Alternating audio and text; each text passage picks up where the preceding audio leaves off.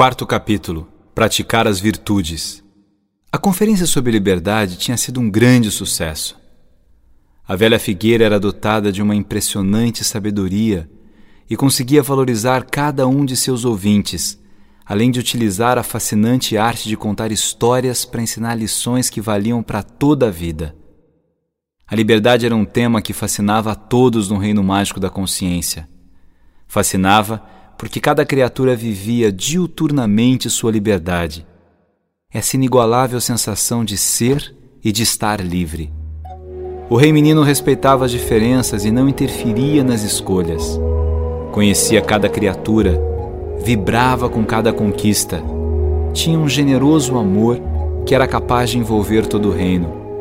E essa energia garantia harmonia, a paz não cedia espaço na imensidão de diferentes corações que se assemelhavam na divertida arte de rir. Todos riam, todos sabiam que competência nunca foi sinônimo de sisudez.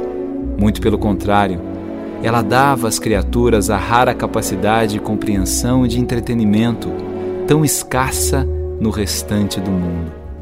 Tão leve quanto a autoridade que nunca era imposta, mas conquistada Todas as virtudes eram ensinadas e aprendidas no reino mágico da consciência. Havia dois espaços iniciais para esse aprendizado. O primeiro era a família e o segundo era a escola. Nenhuma criatura deixava de frequentar as aulas, que eram apreciadíssimas por todos os alunos.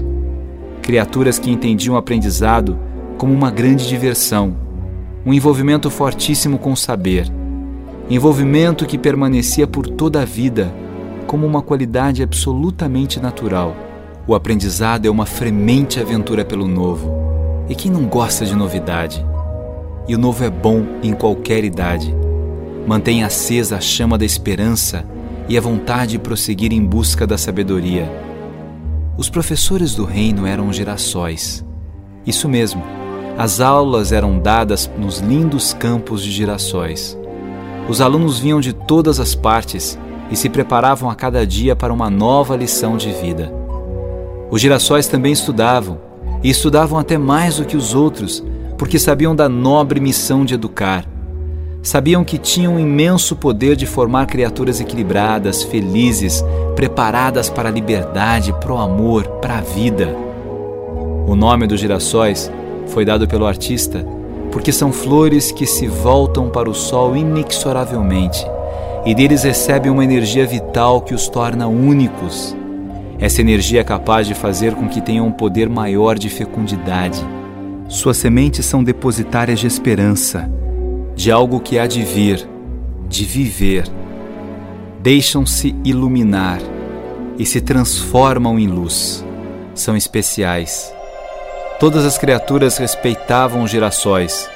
Sabiam que o reino pereceria se não fossem suas lições. Sua missão era por demais grandiosa. Eram todos muito bem formados e tinham como arma preciosa o afeto. A primeira grande lição em uma aula era tocar na alma. O aluno, antes de entender a lição, precisava ser tocado pelo professor. O toque era algo sublime que fazia levitar, que despertava curiosidade, que invadia, inundava, transbordava era preciso fazer com que cada aluno tivesse esperança redobrada. Ninguém poderia ser trancafiado em lições inúteis. Ao contrário, o grande papel da escola era ensinar aquilo que seria útil para toda a vida. Era ensinar valores, ensinar virtudes. Os girassóis respeitavam o tempo de aprendizagem de cada criatura. Sabiam que eram diferentes e jamais comparavam um com o outro. Conheciam cada um dos seus alunos conheciam suas histórias e, mais do que isso, amavam profundamente cada um dos alunos. Sem amor, é impossível ensinar ou aprender. A educação é arte do coração. E todos os girassóis sabiam disso, e por isso as aulas não eram chatas, nem cansativas, nem monótonas. Eram sempre novas. Os girassóis se preparavam para a aula como se fosse a única. Tratava-se de uma celebração ou de uma orquestra. Imaginem uma orquestra formada por rosas, cravos, margaridas, violetas e ainda leões, elefantes, rinocerontes, búfalos, e mais dourados, golfinhos, tubarões e camarões, e também sabiás, pardais, codornas, abelhinhas, e todos regidos por girassóis. Sons, tamanhos, cores, formas, criaturas completamente diferentes, mas que se juntavam para construir uma sinfonia. E como os girassóis eram competentes, o espetáculo era sempre grandioso. Certa feita, alguns girassóis foram ter com a velha figueira. Queriam conversar um pouco sobre as novas formas de ensinar. Afinal, as mudanças também surgiam no reino, e a cada dia as criaturas chegavam diferentes e diferentes. E havia uma lição que todos os girassóis conheciam. Por melhor que fosse uma turma, ela nunca se repetia. Cada nova turma era diferente daquela que foi formada e um novo desafio surgia. Foram então os girassóis se atualizar com a figueira. Velha figueira começou o girassol mais experiente. É impressionante como nossos alunos nos surpreendem, como são inteligentes. Fazem perguntas que nós jamais imaginaríamos que fariam. Estão cada vez mais informados. Isso é bom, isso é ótimo, proclamou a animada figueira. Sim, continuou o girassol, mas isso exige muito de nós. Temos que estudar muito, temos que estar atentos. Isso é ótimo.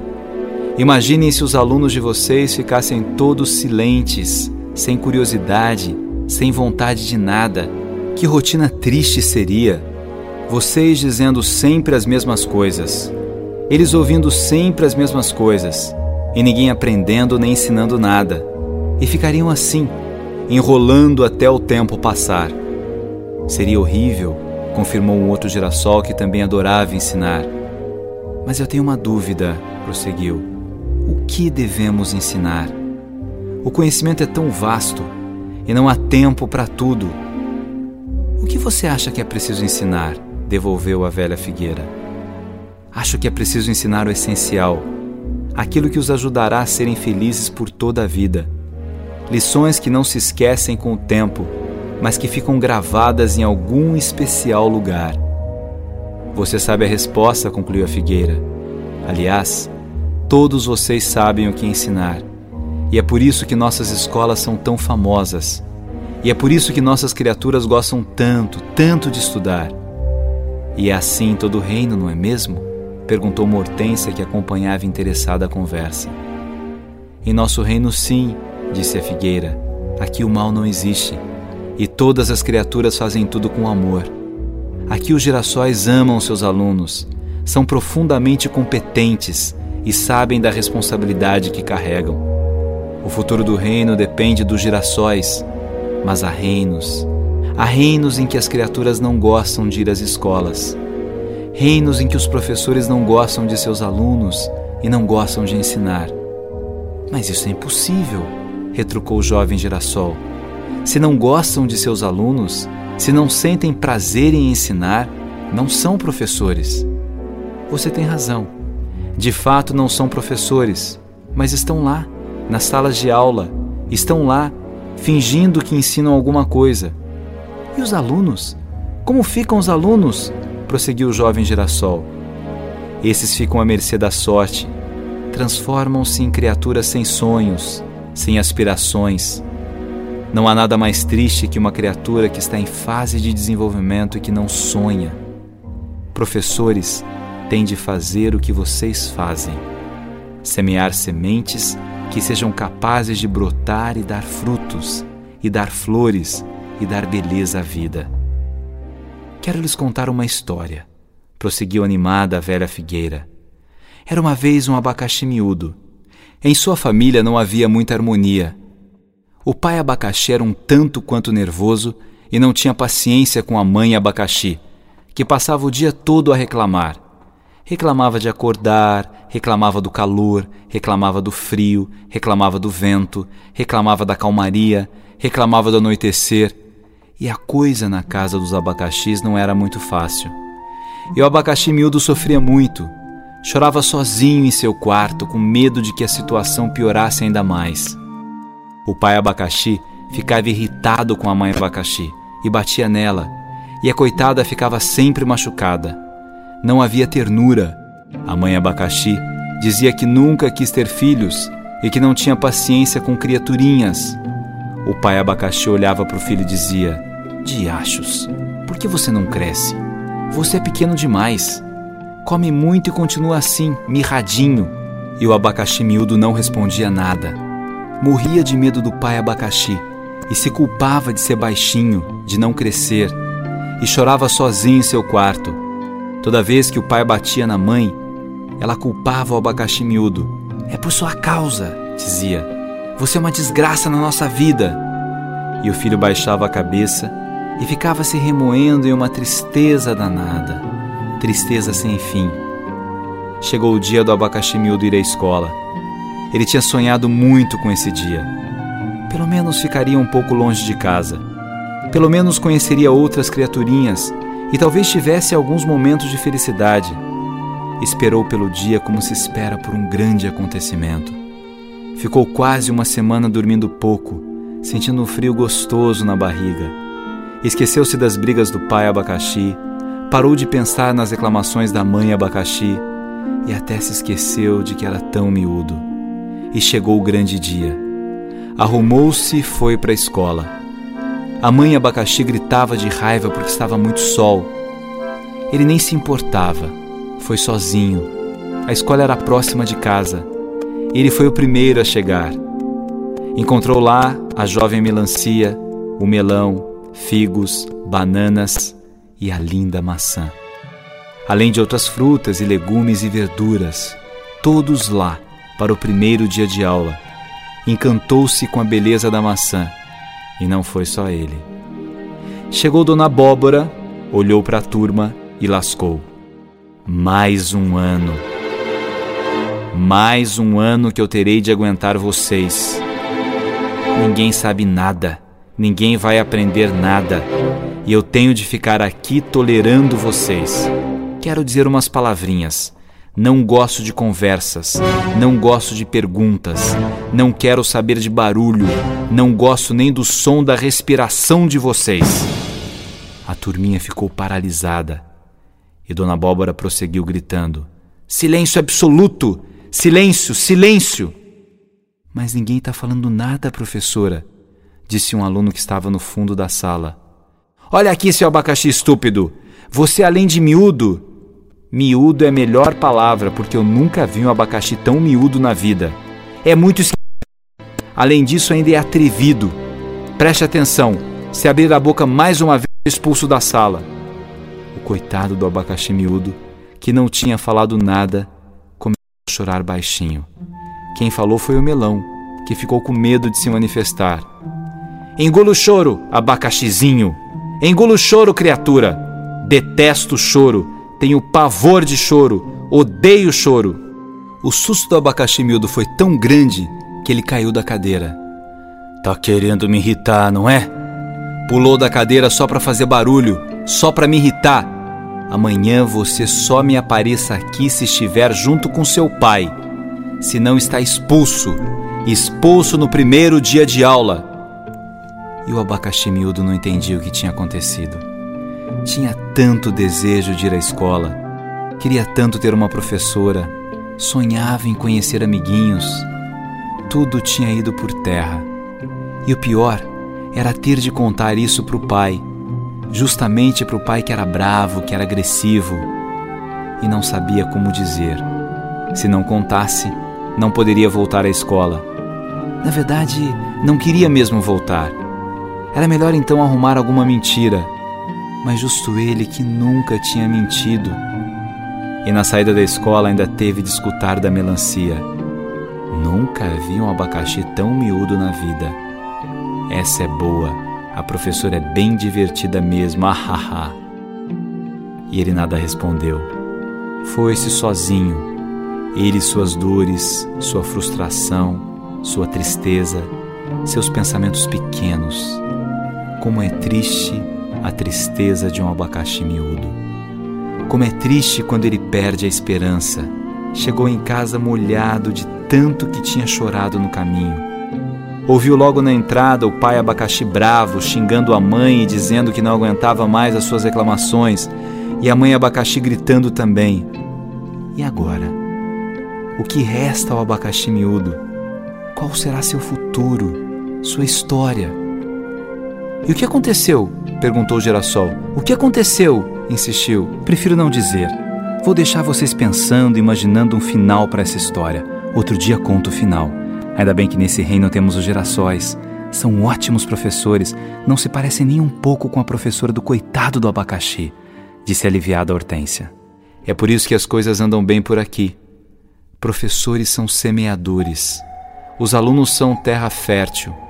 Se a semente cai em terra fértil e é lançada com carinho, não há como não florescer, concluiu a velha figueira. Os girassóis ensinavam os valores na escola: a arte de amar e ser amado, a generosidade, o respeito, o bom senso, a linda arte de conviver. Ninguém podia ser maltratado ou desprezado. Todos eram diferentes, mas a diferença nunca era sinônimo de inferioridade.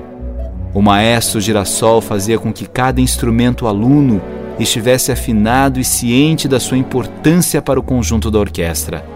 E era lindo ver como iam todas as criaturas para casa, ansiosa para o dia de aula para aprenderem mais e mais. E os professores, os girassóis, recolhiam-se aliviados, sabedores de que tinham com galhardia cumprido sua missão. Sabiam que, mesmo depois de transcorridos muitos e muitos anos, seus alunos jamais se esqueceriam de seus gestos. Poderiam esquecer-se de alguma parte da matéria que aprenderam. Isso era normal. Mas do sorriso, da gentileza, da paciência, do cuidado, do amor, disso com certeza sempre se lembrariam. Nessas escolas, a história do abacaxi miúdo teria sido completamente diferente. Aliás, seria ainda mais valorizado por ser miúdo. Seria tratado com carinho, e seus sonhos, sim, seus sonhos, jamais seriam desrespeitados. Abacaxis e melancias, pedras e areias, angélicas e margaridas, todas, todos convivendo em paz e vibrando e agradecendo ao artista o tempo todo o lindo presente que era existir. Isso também se aprendia na escola. E falando em Margarida, lembram da nossa querida Margarida? A Margarida que tinha ido ao lugar que não existia junto com a Andorinha, o lugar do nada, o pântano. Margarida tinha querido ficar, entrar no pântano. Que se deixou conduzir pela Andorinha e que voltou, mas que depois ficou curiosa. Agora tinha resolvido que não iria ao pântano nunca mais. O amor de um beija-flor foi mais educativo do que muitos conselhos. Ela estava ciosa de suas obrigações feliz com os quadros que ganhou dos bem-te-vis. Estava rindo, rindo muito da linda cena que ficara imortalizada naquela obra de arte, quando de repente, eis que surgiu a andorinha. Vamos ao pântano? indagou a andorinha. Ué, disse impressionada Margarida. Justo você que me convenceu a voltar? Que me falou do perigo de entrar no lugar que não existe? Justo você que me trouxe de volta, voando, você que me falou da beleza do nosso reino, que insistiu convencendo-me de que tudo aqui é tão lindo, tão perfeito, tão harmonioso, que não há o menor sentido abandonar tudo isso para entrar no pântano e agora quer me levar até lá? Não consigo entender, não sei o que aconteceu, prosseguiu Andorinha. É que chegamos tão perto que eu acho que seria bom pelo menos entrar um pouquinho, só para saber se tem alguma coisa lá. Eu fiquei querendo saber se é uma outra andorinha igual a mim. Lembra que era essa sua dúvida? Também fomos lá procurar uma flor igual a você. Sim, mas já passou. O artista não fez duas criaturas iguais. Somos todos diferentes. O artista estava muito inspirado e sua inspiração fez brotar o que há de mais perfeito. E essa perfeição se converteu em vida e nos gerou. Cada um é diferente e perfeito ao mesmo tempo. Por que jogar isso tudo fora? Não, Margarida, eu só quero experimentar. Querida Andorinha, lembre-se das lições lindas que você aprendeu na escola. Lembre-se dos girassóis que nos encantavam, ensinando que a mais linda lição é a liberdade. Somos livres para percorrer todo esse infinito reino. Somos livres para amar. Somos livres para viver e conviver. Só não somos livres para negar nossa liberdade, e isso é o pântano, a negação de tudo. Por que negar tudo se é tudo tão lindo? Andorinha não sabia da história do beija-flor. Ficou paralisada de emoção ouvindo aquelas palavras. Era como uma música penetrando em seu ser. E digo mais, prosseguiu a Margarida: de que vale o azul do céu? De que vale o horizonte, a liberdade, se você, a mais linda andorinha que conheço, optar por uma estúpida gaiola? Não entre na gaiola. Seja virtuosa, bela andorinha. Prossiga sua vocação para o voo. O céu é um berço encantado que a aguarda para cuidadosamente a embalar. E uma luz, uma radiante luz que a tudo assistia, sorriu para si mesma e pensou: o que não faz um grande amor?